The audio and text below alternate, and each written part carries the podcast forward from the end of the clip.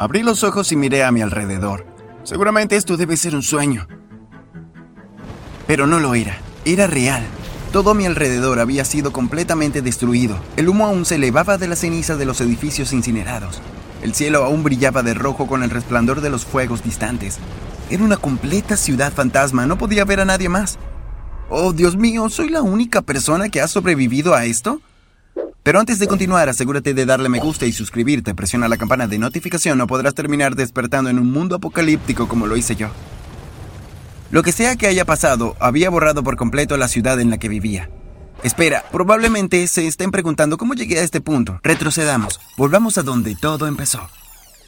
La primera vez que vi a Pia me enamoré completamente de ella. Era una chica nueva en nuestra escuela y desde ese momento en que la maestra la presentó a nuestra clase supe que ella era la indicada para mí. No pude guardar mis sentimientos en secreto. Tan pronto como terminó la clase, corrí a buscar a mis amigos. Oh, Dios mío, ¿has visto a la chica nueva? Es tan bonita, inteligente y divertida. Ok, ok, cálmate. Creo que alguien está enamorado. Todos mis amigos se rieron y se burlaron de mí, pero era verdad. Y no me importaba quién lo supiera. Tienes razón, creo que eres increíble. Bueno, entonces deberías decírselo. Oh, no podría, soy demasiado tímido. Bueno, si no puedes decírselo a la cara, entonces deberías escribirle una carta. Pensé en lo que mis amigos me habían dicho que hiciera y supe que tenía que intentarlo. Le escribí una carta y la deslicé a su casillero. A la mañana siguiente estaba tan nervioso por ver a Pía y realmente esperaba que yo también le agradara. La vi caminar hacia mí, así que respiré hondo y dije, Hola Pía. Esperaba que al menos me dijera hola, pero no lo hizo. Me ignoró y siguió caminando. Me sentí realmente herido. No puedo creerlo, no le agrado. Cuando me reuní con mis amigos le conté lo que había sucedido. Estoy literalmente desconsolado. Pensé que ella sería la indicada, pero obviamente ella no siente lo mismo por mí. Mis amigos intentaron consolarme, pero nada pudo animarme. Estaba tan feliz cuando sonó la campana que señalaba el fin del día escolar. No podía esperar para salir de allí. Iba caminando a casa completamente solo cuando de repente, frente a mí, vi a Pía salir a la calle. No había notado que un auto se acercaba a ella. Corrí, la agarré y la arrastré fuera de peligro. Dios mío, gracias, me salvaste la vida. ¿No viste venir el auto? No, no, no lo hice. Gracias a Dios estabas aquí. ¿Cuál es tu nombre? Julián. Gracias de nuevo, Julián. Eh, no hay problema cuando lo necesites. Me alejé de Pía. Bueno, eso fue incómodo, pero supongo que al menos podemos ser amigos. La próxima vez que vi a Pía, ella fue muy amable conmigo. Comenzamos a salir y pronto nos hicimos muy buenos amigos. Un día un grupo de nosotros estábamos en la cafetería cuando alguien empezó a hablar de enamoramientos secretos. Pia se volvió hacia mí. ¿Qué de ti, Julián? ¿Estás enamorado de alguien? Sentí como si me hubiesen clavado un cuchillo en el corazón. Ya lo sabes. ¿Yo lo sé? No podía creer que ella estuviera siendo tan mala conmigo. Bueno, no iba a quedarme allí y soportarlo más tiempo. Agarré mi bolso y me alejé del grupo. Podía sentir los ojos de todos sobre mi espalda mientras me alejaba. No había llegado muy lejos antes de que Pia me alcanzara. ¿Qué pasa, Julián? ¿Qué he dicho? ¿Me estás diciendo que no te acuerdas? ¿Acordarme de qué? En tu primer día aquí te di una carta de amor, la puse en tu casillero y ni siquiera me reconociste. Pía me miró confundida. Nunca recibí una carta de amor. No trates de negarlo, definitivamente la guardé en tu casillero. ¿En qué casillero lo pusiste? 220B. Ah, lo entiendo ahora, mi casillero es 221B. No lo podía creer. Había puesto la carta en el casillero equivocado. Me sentí tan avergonzado y mi rostro se puso rojo brillante. Oh, no seas así. Creo que es lindo lo que hiciste. ¿De verdad? Sí, de verdad. De hecho, ¿puedo preguntarte algo? ¿Qué? ¿Te gustaría tener una cita conmigo? No podía creer lo que estaba escuchando. Había perdido cualquier esperanza de salir con Pía y ahora me estaba invitando a salir. Sí, sí, sí iré a una cita contigo. Pia y yo nos llevamos muy bien desde nuestra primera cita. No pasó mucho tiempo antes de que nos hiciéramos novios. Quiero que conozcas a mis padres. Sí, por supuesto, me encantaría conocerlos. Pia me invitó a su casa para que pudiera conocer a su familia. Su padre era científico y tan pronto como comenzamos a charlar, quiso mostrarme alguno de sus experimentos. Julián, acabo de inventar este nuevo proceso de realidad virtual. ¿Te gustaría echar un vistazo? Sí, claro, eso sería genial. Oh, papá, deja a Julián en paz. No quiere aburrirse con tu trabajo. Pia parecía bastante molesta con su papá, pero quería causar una buena impresión. Está bien, Pia, me encantaría ver el invento de tu papá. Su papá me entregó un set de realidad virtual. Me lo puse. Vaya, esto es increíble. ¿Cómo lograste crear un invento tan genial? Oh, tendrás que dejar que te lo explique todo algún día. Claro, eso suena genial. De todos modos, papá, deja a Julián solo ahora. Vamos a subir a mi habitación para escuchar algo de música. Está bien, está bien. Nos vemos en otra ocasión, Julián. Sí, señor. Fue aproximadamente una semana después y estaba sentado en mi habitación cuando escuché el ping que me decía un mensaje. Cogí mi teléfono y leí el texto. Hola Julián, ¿por qué no vienes el sábado? Te explicaré todo sobre mi invento. Al principio estaba un poco indeciso. Después de todo, es un poco extraño que el papá de tu novia te invite, pero ¿qué daño podría hacer? Después de todo, era un tipo interesante. Entonces, le envié una respuesta accediendo a ir a su casa. Cuando llegué a la casa de Pía, me sorprendió ver que su papá estaba allí solo. Eh, ¿Dónde está Pía? Oh, ella y su mamá han salido por el día. Pensé que era un poco extraño que Pía no hubiera querido verme, pero tal vez tenía algo planeado con su mamá.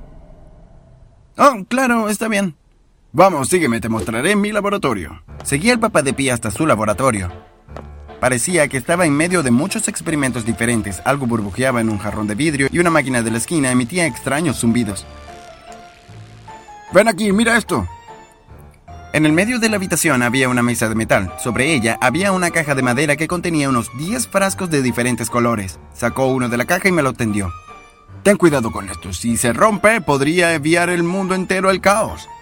En ese momento me sentí muy cauteloso, así que decidí dar un paso atrás alejándome del frasco. Pero no me di cuenta de que tenía una cáscara de plátano tirada en el suelo, así que mi pie se deslizó. Mis brazos volaron en el aire y le quitaron el frasco de las manos y se estrelló contra el suelo.